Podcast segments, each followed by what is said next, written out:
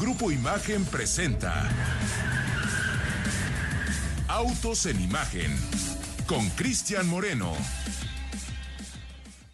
Hola, buenas tardes amigos de Autos en Imagen. Son las 4 de la tarde con 30 minutos. Esto al menos aquí en la Ciudad de México, desde donde hoy estamos transmitiendo completamente en directo.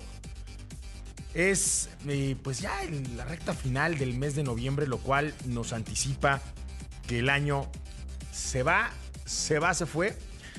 Y sin embargo, la gran actividad que hay alrededor de la industria automotriz, todo lo que está ocurriendo al día de hoy en términos de movilidad, de la propuesta, del cierre de ventas del 2023 es uno que nos augura un 2024 que iniciará a tambor batiente. Vamos a platicar de esto. Vamos a platicar acerca de lo que está ocurriendo en otros países con este movimiento de la electrificación, nos guste o no nos guste, creamos o no en la electrificación es un fenómeno que ya está presente en todo el país y evidentemente a escala internacional. La idea de ayer estuvimos con el equipo de Cupra para manejar su propuesta, su paso firme hacia este proceso de electrificación en nuestro territorio. Ya no es Europa, ya no son otros los mercados que están recibiendo este tipo de productos, ahora le toca a México. Y algo que a mí me parece un muy buen eslabón de transición es este híbrido enchufable que te da lo mejor de dos mundos. Por un lado, pues evidentemente la parte del vehículo 100% eléctrico y por el otro lado vamos a encontrarnos un vehículo que no necesita de una red, de una infraestructura de recarga. Es un vehículo que al día de hoy puede funcionar con el combustible fósil que ustedes y que yo podemos encontrar en cualquier gasolinería. Y todo esto es parte, evidentemente, de la búsqueda de la fórmula ideal para los distintos mercados. Ricardo Eduardo Portilla, para las distintas tecnologías, mi querido Pablo Alberto Morro Castillo, y obviamente para resolverle al usuario, al conductor, la vida, no para complicársela. Hoy en día me parece que más allá de la angustia que podemos llegar a tener cuando estamos manejando un vehículo 100% eléctrico, de pronto nos pasa que se acaba la gasolina, se acaba la energía eléctrica, se acaba el combustible o la energía con la que nos estamos movilizando y entonces empezar a resolver en ese momento cómo vamos a continuar nuestro trayecto es algo que muchas marcas hoy están considerando como el factor bajo el cual se van a tomar las decisiones. El día de ayer manejaste de una forma, y, quiero retomar justo en este momento, muy condescendiente. Cuando empezabas a superar los límites legales de este país, veía que se te bajaban las ganas de atacar el acelerador. Sin embargo, era un coche que te daba para más. ¿Cómo te sentiste, mi querido Ricardo, el día de ayer en esta carretera que nos conectó desde Cancún hasta Mérida? ¿Qué pasa, mi querido Chris? Muy buenas tardes. Sí, yo me sentí muy eh, a gusto, muy cómodo con este eh, Formentor híbrido enchufable. La verdad que si no es por algunos detalles como el sonido del, clásico eh, motor que ruge cuando pones el encendido, no te percatas. Por un momento íbamos pues literalmente enfrascados en la conversación que estábamos teniendo tú y yo y se te olvida que estás manejando un vehículo que promete pues ante todo ser eh, eficiente, que tiene este sistema híbrido, porque la verdad que el vehículo respondía bastante bien como un Formentor eh, de los cuales eh, hemos manejado con motor de combustión interna, incluso en la, la, zona de los rebases nos tocaron muchos vehículos pesados y cuando exigías pues la velocidad te entregaba la potencia casi de forma inmediata, como bien mencionas, pues casi no no estuvimos eh, jugando en este tema de la, de la eficiencia, íbamos un paso bastante alegre, íbamos en carretera, ahí estábamos teniendo una conversación justo que pues de repente este vehículo, eh, el tema de la eficiencia no, no resulta tan favorable en esas condiciones que íbamos, sobre todo por el tema pues que por el peso de la batería, por el peso de otros componentes, sin embargo en ciudad pues la situación cambió total y radicalmente. Y fíjate, ahorita acabas de mencionar algo muy interesante y que ayer estaba de escuchón en una asesoría que estabas dando justo con respecto a los vehículos eh, eléctricos y decías algo muy cierto, de repente la estimación del rango de autonomía de los autos eléctricos pues es el que se da en óptimas condiciones y que no necesariamente es el real porque depende y tiene mucho que ver con la forma de manejo, con la forma del eh, terreno por el que estemos transitando y sin embargo sí un vehículo híbrido enchufable creo que es la solución para, por lo menos, para países como el nuestro, donde todavía no tenemos una infraestructura tan favorable en temas de recarga. Absolutamente de acuerdo. Y la verdad es que sí sentí que te dieron más ganas de manejar como yo que como Pablo, ¿eh? Cuando traía mi amigo Ricardo del lado derecho a su angelito y del lado izquierdo a su diablo, y el Formentor le ponía una carretera libre con una caravana que nos venía cuidando, con todas las condiciones ideales para atacar el acelerador, vi que traicionaste el adoctrinamiento y el condicionamiento de tu comportamiento frente al volante, al cual has sido sometido durante tu larga relación con Pablo Alberto Monroy Castillo. Y te dejaba seducir por el lado oscuro de la fuerza, amigo. Lo Sí. vi, lo vi, lo viví. No es para menos. Me dio mucho gusto. Formentor. Que, que tampoco es una locura, 245 caballos de fuerza. Sí, no, no, no, pero vamos, a final de cuentas eh, es un vehículo que es un Cupra en toda la extensión de la palabra. De repente tenemos esa eh, creencia que un vehículo eléctrico pues es aburrido, que un híbrido también, que no se comparan con los de motores de combustión interna. Sin embargo, pues Cupra en toda la, en toda la palabra. Pablo Alberto Monroy Castillo, muy buena tarde. ¿Cómo estás el día de hoy? ¿Qué tal, señor Moreno? Muy buena tarde, buena tarde al auditorio. Pues eh, información importante para este viernes aquí en Autos en Imagen. Vamos a estar platicando sobre Porsche, que ya lanzó la tercera generación del Panamera. También vamos a hablar de inversiones que se están haciendo en nuestro territorio, como la de Siemens eh, para expandir sus operaciones en eh, Querétaro. Y también vamos a platicar de una nota importante de Audi, porque su modelo TT, pues ya salió el último Audi TT abandonó ya la línea de producción y con esto, con esto cierran un capítulo de 25 años. Vamos a estar platicando de eso también. Y por lo pronto, señor Moreno, pues en Nueva Jersey ya se ha sumado a un nuevo, eh, pues a un nuevo, eh, una nueva lista, ¿no? De cada vez... eh, que- Más bien una vieja lista que apenas va empezando, va ¿no? incrementando. Eh, de estados de la Unión Americana. Que, que el desorden lo empezó California. Es correcto. Como debe ser. Como debe de ser. Eh, se une Nueva Jersey a esta lista de, eh, de estados de la Unión Americana al anunciar que pues ya van a prohibir la venta de vehículos nuevos a gasolina y diésel para el 2035. La decisión pues eh, ha sido recibida con críticas por un lado y con apoyo por el otro. Los grupos ambiental- ambientalistas han apoyado esta medida, sin embargo eh, la Asociación de Industria y Negocios de Nueva Jersey pues ha criticado eh, esta legislación, señalando que esta prohibición de la venta de automóviles nuevos propulsados por gasolina o diésel en un tiempo tan acelerado no toma en cuenta los costos ni la viabilidad, tampoco eh, toma en cuenta la falta de infraestructura local y vial, no toma en cuenta la capacidad de la red, ignora la eh, elección del consumidor. Y, bueno, pues New Jersey se suma a esta lista que la integran eh, California, Massachusetts, Carolina del Norte, Connecticut, eh, Hawái, Maine, Nuevo México, Oregón, por supuesto Washington y Rhode Island. Pues ahí está mi querido Pablo Alberto Monroy Castillo. Alguien puso el desorden y no fui yo. Y ya hay muchos otros estados de la Unión Americana que se están sumando a este esfuerzo que busca eh, limitar la circulación de los vehículos impulsados por motores de combustión interna, por el uso de combustible fósil y por las emisiones que estos generan. Yo creo que este no es el, el- el punto final de esta discusión. De hecho, no. solo creo, estoy seguro. Pudiera empeñar mi reputación a que esto no se acaba aquí. Creo que hay muchos caminos para llegar al objetivo final, que no es el de matar al motor de combustión interna. Se ha eh, desvirtuado esta discusión. Al final del día, el objetivo es reducir a su mínima expresión las emisiones contaminantes. Que, que, que el que el tiempo apremie y eso haya obligado a muchos a tomar precipitadamente la decisión de decir, no, ahora solo eléctricos, me parece que todavía no es el punto final de la discusión. ¿Por qué? Porque más adelante vendrán pues, los revires con otros combustibles alternativos. Por ahí hablamos, mi amigo este, Ricardo Eduardo Portilla y su servidor, del amoníaco. Sí. Ya está brincando por ahí esta tecnología. Por ahí hablábamos también del hidrógeno. Por ahí hablamos de otras alternativas. Y antier que estamos platicando justo en este foro acerca de qué tan conveniente o no era el vehículo 100% eléctrico, es parte de la evolución de la movilidad. Y sí, hoy por hoy la electrificación lleva a lo mejor un par de pasos adelantados. No es el punto final. Y de eso estoy seguro. ¿Qué más traemos, mi querido Ricardo Eduardo Portilla? Porque la noche de antenoche Ajá. te vi muy bailador.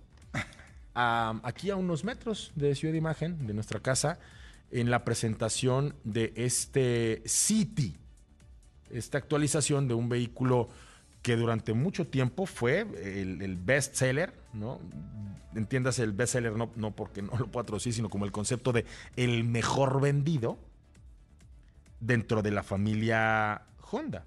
Perdió ese título, pero al día de hoy representa una buena parte de, las ventas que hace esta firma japonesa en nuestro territorio. ¿Y qué le hacen? Pues como dice la canción de Ping Pong, le lavan la carita con agua y con jabón, le ponen algunas este, adecuaciones, lo actualizan, le ponen una cintita ahí como medio negro piano en la parrilla, mejoran la calidad de las eh, pantallas, ahora con una eh, mejor resolución y en la cámara de reversa, le cuelgan los aretes, le ponen las esferas al árbol de Navidad, sigue siendo esencialmente el mismo City, pero creo que la actualización le viene bien. Ahora ya incorpora la plataforma de Apple CarPlay y Android Auto de forma inalámbrica. Y creo que con esto se defiende como uno de los bastiones de, de la movilidad de, de, Honda en nuestro país. Así es, Chris. Y a diferencia de Ping Pong, pues este City no es de cartón, pero sí se le da esta actualización de medio ciclo de vida. Prácticamente lo acabas de mencionar pues es eh, temas estéticos, principalmente en el tema de la parrilla, dependiendo de la versión va a estar eh, incorporando eh, detalles en aluminio o en negro mate, los faros también han cambiado.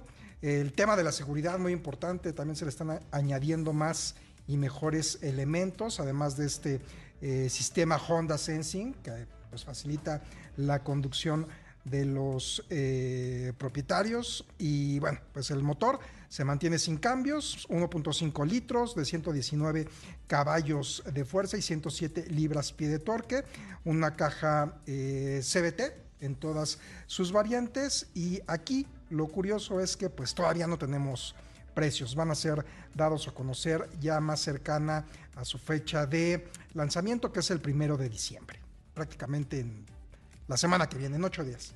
A ver, a mí me pareció un tanto. Híjole, un tanto Honda, ¿no? El, el, el, Honda Way.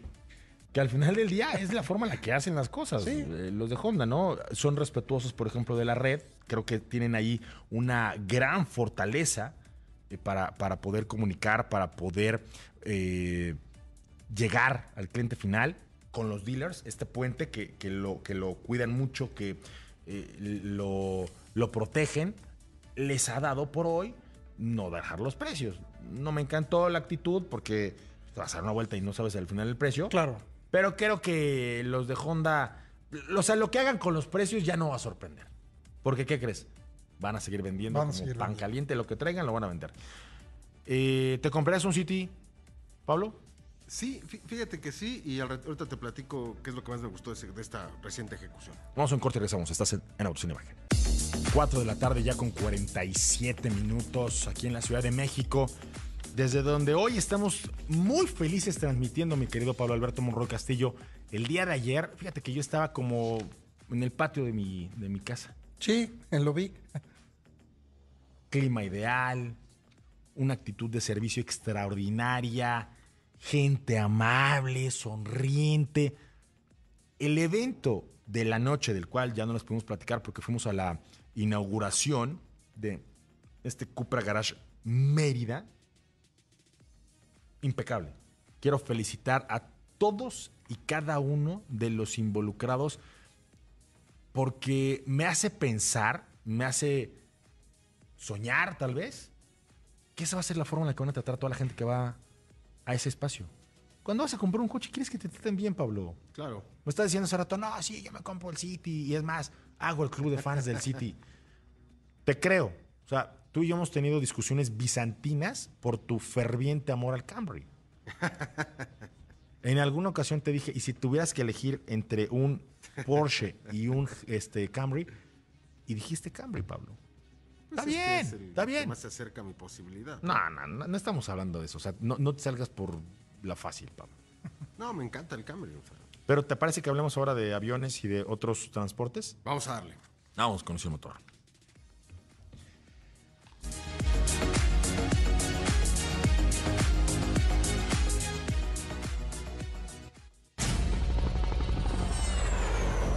Misión Motor.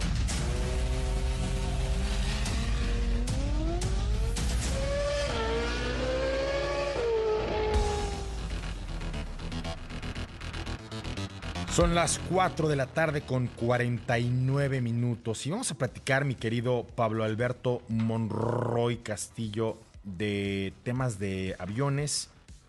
Y una cosa que me encantó ahora que estábamos en la junta fue escuchar esta nota que tiene que ver con lo que Rolls Royce está haciendo, si no mal recuerdo, Pablo, la marca.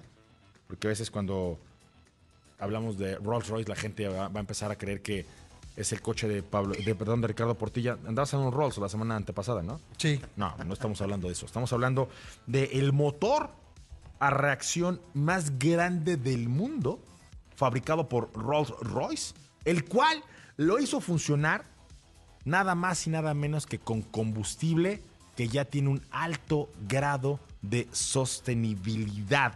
El Ultrafan, que es así como se denomina a este motor sototototote, se destaca sobre todo por la envergadura.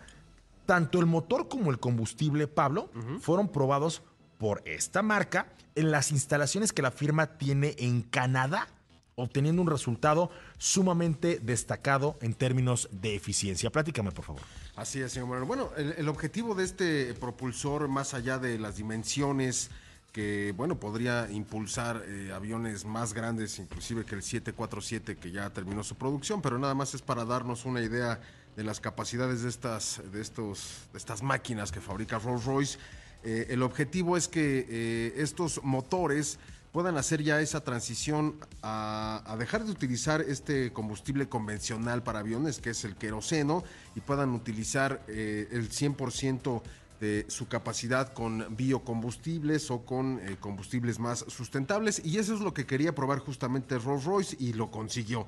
Eh, en la actualidad, eh, si tú quieres hacer un vuelo comercial con utilizando biocombustible, pues la ley solamente te permite que la mitad de la capacidad de, del depósito de combustible sea convencional o queroseno y el resto podrías utilizar este eh, combustible sustentable. El objetivo es que eh, a corto y mediano plazo eh, las rutas comerciales transatlánticas pues utilicen única y exclusivamente este biocombustible. Rolls Royce ya logró hacer funcionar sin mayor complicación una turbina normal y ese es lo que está eh, persiguiendo. Estableciendo un horizonte más lejano, se espera conseguir desplazamientos en 2050 con emisiones neutras de carbono y para ello los motores a reacción desarrollados por Rolls-Royce contarán pues con esta mezcla de combustible pensada pues para no eh, penalizar las prestaciones y esto reduce drásticamente eh, las emisiones de CO2 que con, un, con una turbina convencional pues no se, no se consiguen. Ese es el objetivo y cada vez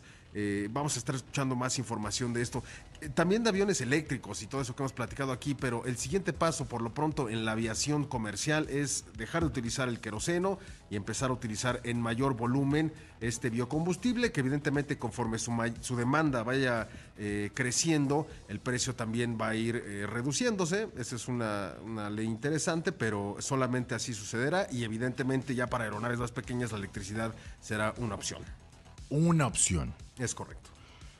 Vámonos rapidito con estas tres notas de las cuales quiero eh, retomar la información. ¿Por qué? Porque no pasaron ayer, no pasaron hoy.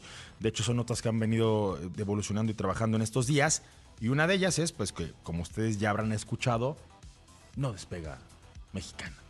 Así es, Cris. Originalmente se había planteado la fecha de arranque de operaciones para el primero de diciembre. Sin embargo, pues no estuvieron los aviones a tiempo, los aviones que se pretendía obtener para cubrir las 20 rutas. Sin embargo, pues bueno, ya se dejó como fecha tentativa el 26 de diciembre. Eh, prácticamente son 20 rutas las que quiere cubrir Mexicana de Aviación. Ya se arrendó un avión Embraer 145 para operar nueve de las rutas. Se rumora también que se han eh, obtenido cuatro aeronaves Boeing 737, las cuales podrían estar vistas en un mes. Sin embargo, pues bueno, no se arranca el primero de diciembre, se deja como fecha tentativa el 26 y se argumenta que, bueno, pues se va a tratar de apoyar a todas las personas que salen de vacaciones, pues para ver prácticamente a sus familiares. Pues mira, supuestamente se está tratando de apoyar en sus vacaciones a la gente y justo en este momento se les ocurre hacer trabajos de mantenimiento al aerotren y justo desde el 25 de noviembre hasta el 12 de diciembre, que es una época fuerte, estaba lleno. Llegamos al aeropuerto casi a las 4 y media de la mañana y estaba a reventar eso. Los filtros cargados a las 4, casi 5 de la mañana.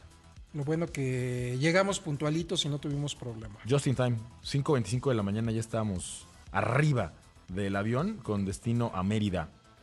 Ya no cabemos. Así es que, como lo decía, este aerotren, que estará en mantenimiento desde el día de mañana y hasta el 12 de diciembre, pues será sustituido por estos autobuses que no tendrán costo y que podrán, con tu pase a abordar, eh, llevarlos de una terminal a otra. Será esta empresa Tetsa, la cual podrán abordar en la puerta 7 de la terminal 1 y en la zona de autobús, autobuses de la terminal 2. Esto es prácticamente saliendo. Si tú eh, abandonas la zona en donde recoges tu equipaje, caminas unos 25, 30 pasos, pasas un par de restaurantes y das vuelta a la derecha. Ahí está la terminal de autobuses en la terminal 2 tomas ahí y te deja en la puerta 7, que es donde usualmente algunos empleados eh, tomaban este, este tipo de transporte. Así es que esto no va, no va a estar disponible desde el 25 de noviembre, es decir, a partir de mañana, y hasta el Día de la Virgen de Guadalupe, el 12 de diciembre, cuando la cargada de eh, peregrinos se nos deja venir aquí a la Ciudad de México. Oye, y también eh, a partir del 21 de noviembre, Pablo, eso es decir, hace un par de días, con el trabajo conjunto y coordinado de los aeropuertos y servicios auxiliares, la ASA y la Secretaría de Infraestructura Comunicaciones y Transportes, se puso en marcha ya el servicio de enlace terrestre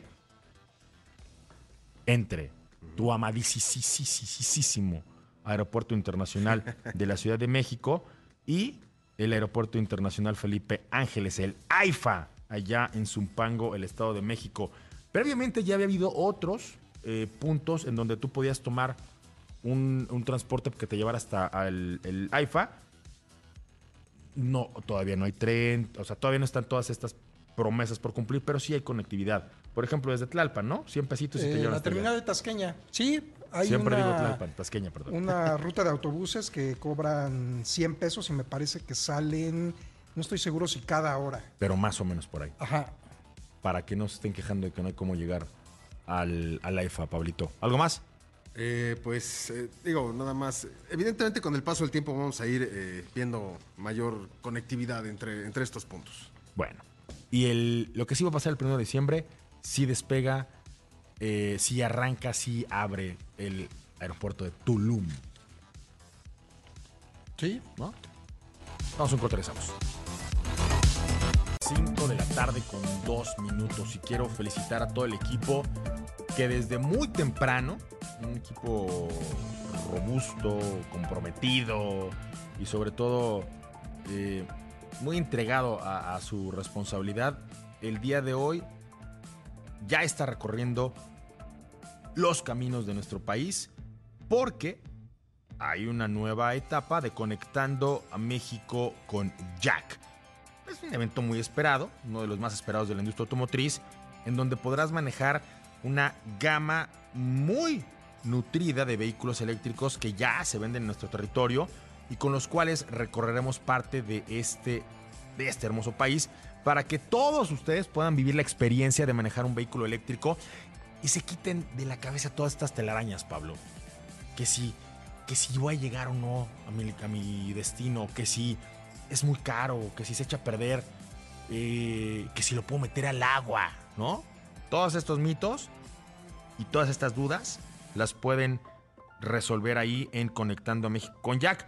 Hoy, hoy ya, el destino fue Galerías Atizapán para esta segunda etapa que formará parte de la presencia de este Conectando a México con Jack en el área, en el área metropolitana y esto ocurrirá, si ustedes quieren ir, Pablito, abierto al público a partir de mañana 25 y el domingo 26, desde las 11 de la mañana hasta las 6 de la tarde, para que ustedes puedan conocer toda la gama de vehículos que esta marca JAC Jack tiene para ustedes. No lo olviden, La segunda etapa en el área metropolitana llegó a Galerías Atizapán, ubicado en Adolfo Ruiz Cortines, 255, allá en Las Margaritas, Estado de México, a unas cuadras del eh, taller del señor Héctor Ruesga, mi Ajá. querido Ricardo Eduardo Portilla.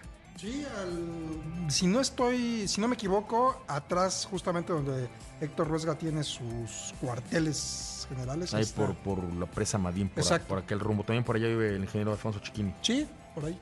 Ya quien no quiere traer los eléctricos, le voy a decir que se dé una vuelta allá a Galerías Atzapán. Conectando a México con Jack muy pronto en tu ciudad. Visiten jac.mx y sepan y entérense de todo lo que va a traer esta, este movimiento.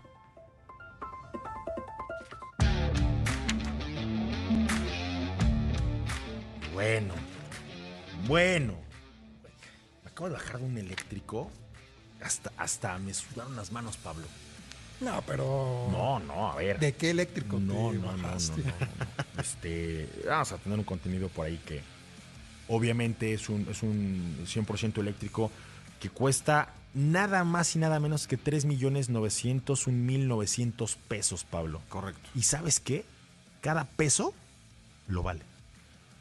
Tú dices que no, yo digo que sí. Si don Emmett Brown hubiera tenido la posibilidad de elegir entre este DMC-12 o, o lo que estamos preparando, se hubiera quedado con el que manejamos hoy. No lo sé. es que el doctor se declinó por el DMC-12 porque tenía este carrocería de fibra de acero inoxidable. Fibra de carbono, esta cosa y aluminio, o sea, Según el doc en los viajes del tiempo, en su teoría, pues es que el acero inoxidable con los cambios bruscos no pasaba nada. Aparte, ¿dónde le pones ahí el condensador de flujo? no, Claro. no lo necesita. Como no trae motor de combustión interna, y cabe perfectamente. Sin ah, bueno, sí puede ser. claro, sí. Ahí sí. O bueno, en la cajuelota que tiene, sí lo, lo puede meter ahí. Cabe Pablito ahí con una vecina. Yo creo que hasta con dos. Exactamente. Exactamente. Yo que tú no regresaba a casa, obviamente. Pues, ¿qué tal si lo están esperando las vecinas, no? En una de esas. Este. Nah, Pablito, yo sé que eres un hombre de familia y todo esto es para hacer más agradable y sacarte una sonrisa que a veces es tan complicado lograrla en tu caso. Tenemos un chorro de información. ¿Qué más? ¿Qué más tenemos pendiente, Pablo Alberto Monroy Castillo? Así es, señor. Hay Bueno, lana, ¿no? pues, Llega, ¿te gusta que hablemos del dinero que va a traer Eh, eh, ahora mismo Siemens al estado de Querétaro? Eh, sí, Platícame. justamente esta compañía anunció que duplicará su producción en Querétaro con una inversión de 50 millones de euros, aproximadamente 940 millones de pesos, para aumentar su capacidad eh, durante los próximos cinco años en una planta en el Parque Industrial Kaizen, operando, eh, esperando iniciar producción para el tercer trimestre del 2024. Hay que recordar que Siemens ha estado presente en la entidad durante 30 años y lo que quieren ahora pues es aumentar sus capacidades de, caro, de cara a la mayor demanda eh, de componentes que se han dado en los últimos meses y sobre todo enfocados en la industria automotriz, en la industria aeroespacial y en la data center en Norteamérica, viendo a México como un punto estratégico. Pues ahí están. Felicidades a los que tomaron esta decisión porque definitivamente el estado de Querétaro es un auténtico bastión.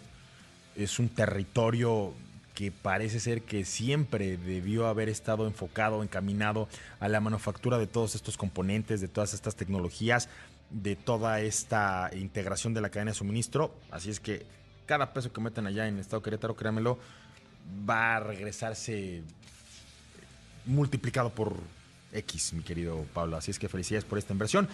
Y vamos eh, a adelantarnos a, a la información antes de que llegue mi amiga, la señorita Gabriela Morales Casas, quien nos va a traer esta información de primera mano. Ella se fue hasta Dubai, en donde la firma Porsche ya presentó la tercera generación del Panamera.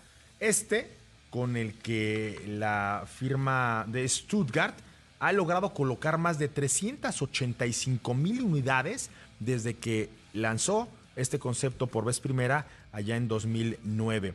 Ahora mismo estos cambios incluyen evidentemente un exterior y un interior completamente rediseñados, baterías más grandes y motores no solamente más potentes, sino también más eficientes para hacer más poderosas y más rápidas a las variantes híbridas que recuerden que ahora mismo en Porsche ya se consolidan como las versiones más deportivas de todo el portafolio de productos. Es decir, ponen su mejor motor de combustión interna con nuevos motores eléctricos, con mejores baterías que hacen pues vehículos que nada más con, con que se te acerquen sientes ñañaras, Pablo. O sea, son rapidísimos y súper deportivos.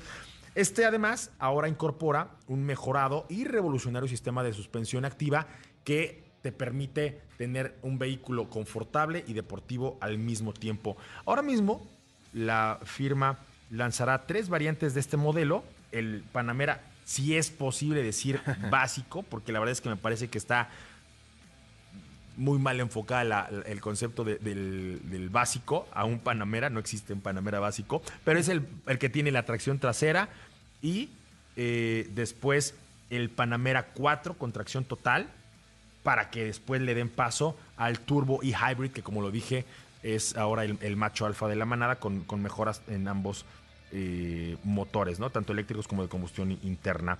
El Panamera 4 ya tiene esta versión actualizada del V6 del 2.9 litros que impulsa a, esta, este, este modelo desde hace algunos años y, de, y llegó a crecer de 325 a 348 caballos de fuerza. Cuando estamos hablando de un Porsche siempre va a haber más caballos de fuerza, más potencia, mejoras en términos de deportividad y el torque hasta 368 libras pie.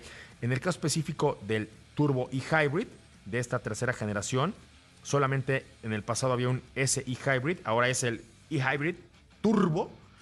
Le pusieron un V8 de 4 litros que con el, el nuevo sistema eh, de, de hibridación, ¿cuánto crees que te va a dar?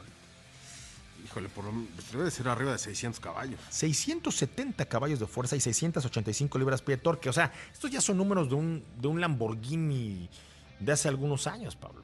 Ya es una locura. Y se supone que es un coche señorial de cuatro puertas.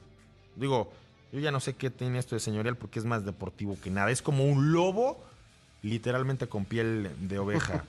Ahora mismo, eh, todo el tema de la, de la eficiencia también se incrementó porque ofrece una autonomía para, para la variante o para la modalidad 100% eléctrica de hasta un 70% eh, mejorada. Así es que también hay una batería más grande y una mejor y mayor recuperación de energía en, en las frenadas. Pablo, o sea, es una locura, es una máquina de ingeniería digna de la casa de Stuttgart. ¿Qué, otra cosa le viste por ahí antes de que nos demos otra nota, Pablito? Y, fíjate que eh, otro de los eh, cambios importantes es que eh, todas las variantes del Panamera obtienen ya una nueva transmisión automática PDK de doble embrague, 8 velocidades, la cual fue redi- rediseñada justamente para hacerle espacio al motor eléctrico que hace de esta variante híbrida que genera 187 caballos, 331 libras pie de torque y, fue instalado justamente en la carcasa de la transmisión eh, en los modelos híbridos. eh, cambia eh, de posición en comparación con la generación anterior. Y también lo que comentabas de la suspensión, deja de lado ya estos resortes helicoidales y ahora pasa con resortes neumáticos con dos cámaras y estos amortiguadores adaptativos que van ajustando su rigidez o su dureza en función de las condiciones del camino y también del modo de manejo seleccionado. Y bueno, pues de entrada el precio del Panamera 2024 comenzará en Estados Unidos, que es en donde de este lado del, del planeta va a iniciar la comercialización, en 101.550 dólares para el modelo de entrada con tracción trasera y 108.550 dólares para el Panamera 4 con tra- tracción integral. De momento Porsche no ha confirmado el precio en Estados Unidos para las variantes híbridas eh, y por supuesto para la turbo, pero bueno, Pues no ya se va a tarda. conocer cuando se acerque el lanzamiento. Si usted le quiere comprar, mándanos un mensaje ahí en arroba en imagen y ya les, les pongo los precios. Me gusta mucho cómo retoman eh, el tema de combinar eficiencia y deportividad. Me gusta mucho cómo retoman la propuesta de diseño que ya habíamos visto en algunas líneas del GT3 RS.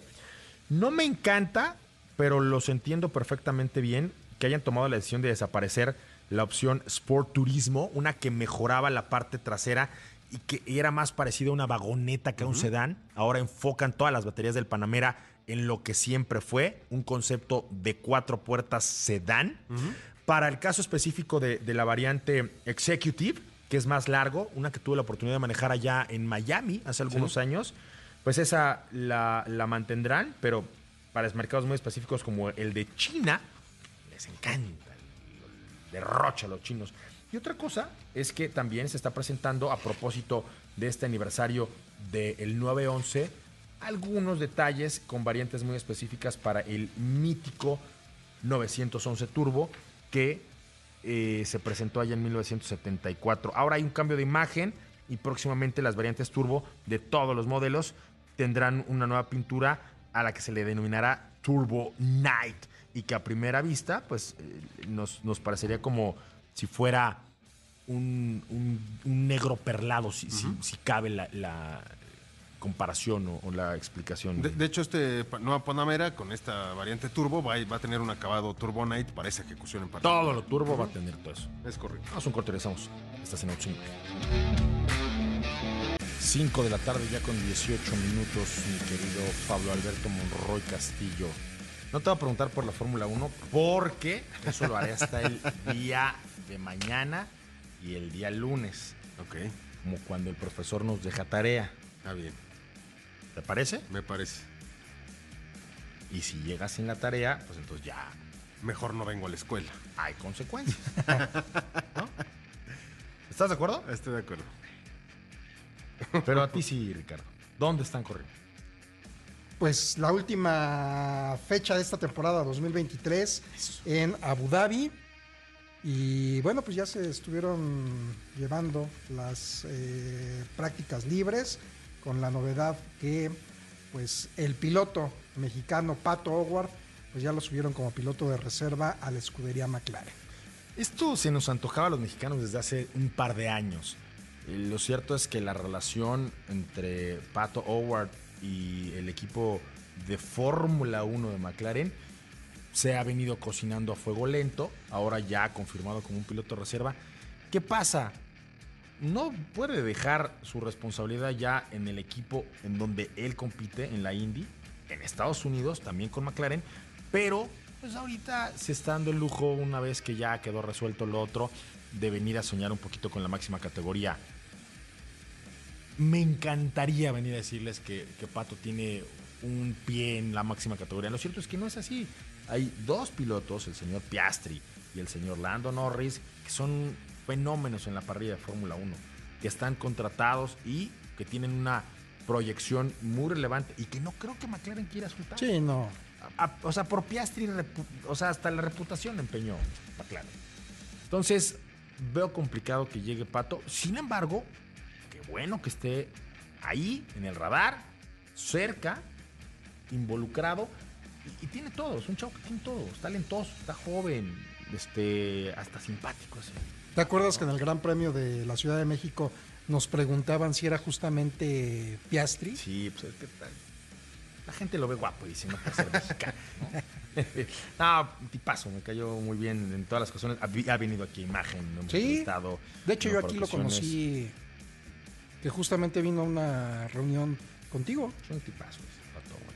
Entonces ya tiene ahí una responsabilidad, eh, a lo mejor más, que, que nos hace soñar más, ¿no? Digamos que se dio los primeros pasos de un largo viaje. Y se dio sus vueltas en el Fórmula. Ya lo había hecho, eso ya lo había hecho, ya se dio sus vueltas. Recordemos pues que la eh, Fórmula 1 le obliga a los equipos a darle chance a nuevas generaciones de pilotos porque ha cambiado el reglamento, porque en el pasado los podían subir en cualquier momento, porque ahora las restricciones de entrenamientos ya no lo permiten. Pero dice, sí o sí, tienen que cubrir una cuota de vueltas para pilotos nuevos. Y, esta oportunidad McLaren se la dio al Pato. Mucha gente se subió. Dice Luis Ramírez que no. Él estuvo narrando la, la Fórmula eh, 2. Pero yo sí vi en esta práctica que eran como chivos en cristalería la tensión de pronto, a ver quién la va a regar. O sea, Sargent por ahí hizo cosas que no habitualmente hace de novato, pero era un poco la tensión de ver cómo muchos pilotos estaban siendo sustituidos, eh, muchos titulares por estos jóvenes talentos. Lo padre, por ejemplo, de la primera práctica fue que George Russell fue el más rápida, más rápido, perdón, pero el piloto sustituto eh, Felipe Drugovic, que se subió al Aston Martin, fue el que marcó el segundo mejor tiempo de la práctica. Richardo se fue hasta la tercera, imagínate cómo están las cosas. Botas a la cuarta, Stroll a la quinta, Piastri a la sexta, Sainz a la séptima. Y luego vienen otros eh, pilotos también novatos. Eh, por ejemplo, el, novato de, de, Ferrari se quedó con la octava posición. El señor Robert Schwartzman Gasly a la novena, después Yuki Tsunoda, que ese también parece novato, pero no solamente por cómo maneja, sino por, por el tamaño, todavía se ve muy chavito. En la décima posición, les decía que el señor Logan Sargent con su Williams se quedó en la undécima. Luego viene otro sustituto, Frederick Besti, en la eh, duodécima posición con Mercedes. Ya Jack Johan del equipo Alpine, otro novato que subió y que quedó en la decimotercera posición. Y luego viene este hombre, el señor Teo, Burchair, no sé pronunciar su nombre, no tengo la menor idea cómo decirlo. Lo estuve escuchando mucho en la práctica, pero no me sale. Se subió un Alfa Romeo. El Pato Howard ahí con McLaren eh, en la decimoquinta posición. Luego Jack Dennis, que se subió a un Red Bull a sustituir a los pilotos titulares. Se quedó con la decimosexta y en la decimoséptima se, quedó el señor Isaac Hadar. Ellos dos sustituyeron al señor Max Verstappen y a Checo Pérez. Red Bull dijo, esta es de novatos ninguno de los dos. Después vino el señor Zach O'Sullivan, que se subió al otro Williams. Kevin Magnussen, fíjate, a pesar de que Kevin Magnussen no es novato, no pasó el decimonoveno. y el señor Oliver Berman se quedó con el otro Haas en la última posición. Una primera práctica cuya mayor virtud fue esta. Les dieron chance a los chavos y pues se vio pues, que había otros objetivos que cumplir, no solamente llegar a ver cuál era más rápido, sino que se familiarizaran con esta eh, máxima categoría, Ricardo. Sí, oye, y hablando de Fórmula 1, Lewis Hamilton dice, yo no fui, son puros cuentos de por ahí. Y es que resulta que pues desmiente que él se haya acercado a la escudería Red Bull pues para entablar pláticas o conversaciones. El chisme con Ferrari fue lo mismo y que estuvieron muy cerca, que estuvieron negociando. A ver, pues, cuando hay algo bueno la gente lo quiere. Pon tú que sí. Pero creo que su actitud de decir yo estoy con Mercedes a pesar de los pesares es la, es la correcta. Vaya usted a saber si los propios equipos se le han acercado. Él nada más como yo no, o sea, yo sí pasó la muchacha guapa, pero yo no la volteé a ver, ¿no? Como Pablito, sí dije que a lo mejor cabían dos vecinas, pero lo hice porque me estaba obligando Cristian Moreno. Todo esto puede ser. es probable. Para la segunda práctica hay un, hay un, este, ahí subimos Vamos a retuitarlo, por favor, Eric, en las redes de Autos en Imagen. Subimos una escena en donde cual, no quiero decir taxista, pero cual conductor que, por la rayita está rebasando, por el acotamiento está rebasando, como los fines de semana hacen mucho en las principales carreteras que conectan a la Ciudad de México con la provincia. Así, por el acotamiento, Max Verstappen se les metió, hizo de las suyas porque no lo dejaban pasar, desesperadísimo el hombre, y sin embargo ni así fue el más rápido de la segunda práctica, ahí se quedó el señor Charles Leclerc, ya le regresaron su coche y se atrapó hasta la primera posición por delante de Landon Norris y del propio Max Verstappen que dio mucho de qué hablar, Checo en la quinta posición y pues ya regresaron las eh, aguas a su nivel, los titulares ya estuvieron para la segunda práctica y pues cosas interesantes las que están dando en la última fecha de la temporada. Y donde bien decías, pues prácticamente Checo Pérez su única responsabilidad es salir a disfrutar la última carrera de esta temporada 2023. Buscar ser feliz en la, en la última, la última del año. Pablito, ¿algo más? Pues nada más mencionarte, señor Moreno, que eh, el último Audi TT ya salió de la línea de producción en Hungría, marcando el final pues, de una carrera de 25 años a lo largo de tres generaciones. Y pues invitarlos a que mañana nos escuchen porque vamos a traer un trabajo especial justamente que hicimos de contar la historia del Audi TT eh, y qué lo hizo eh, construir esta historia fantástica, no solamente en la historia del automóvil, sino en el diseño y todo lo que le aportó justamente este modelo a la marca y bueno, pues se despide ya este coche y platicamos eso mañana. Muy bien. Ya está disponible. Eh, y además en el periódico Excelsior también han encontrado una página de esto, de los 25 años y la despedida. Y nada más para compartirles que ya salió este eh, estudio de diseño y desempeño automotriz 2023 y en donde en las marcas de lujo mejor evaluadas se subió hasta la cúspide. GMC siempre lo hacen bien, pero ahora les fue extraordinario. También mañana platicamos de esto, ¿te parece? Perfecto. Nos vemos, Pablito. Nos escuchamos mañana, señor Moreno. Nos vemos, Ricardo. Hasta mañana, Cris. Gracias a la producción y al señor Eric Ramírez Dávila en las redes sociales. Yo soy Cristian Bueno, por ahí podemos motores. Mañana en punto de la una de la tarde hasta entonces. Y si usted se la manejar, manos en el volante y no en la pantalla al salvar. Grupo Imagen presentó Autos en Imagen con Cristian Moreno.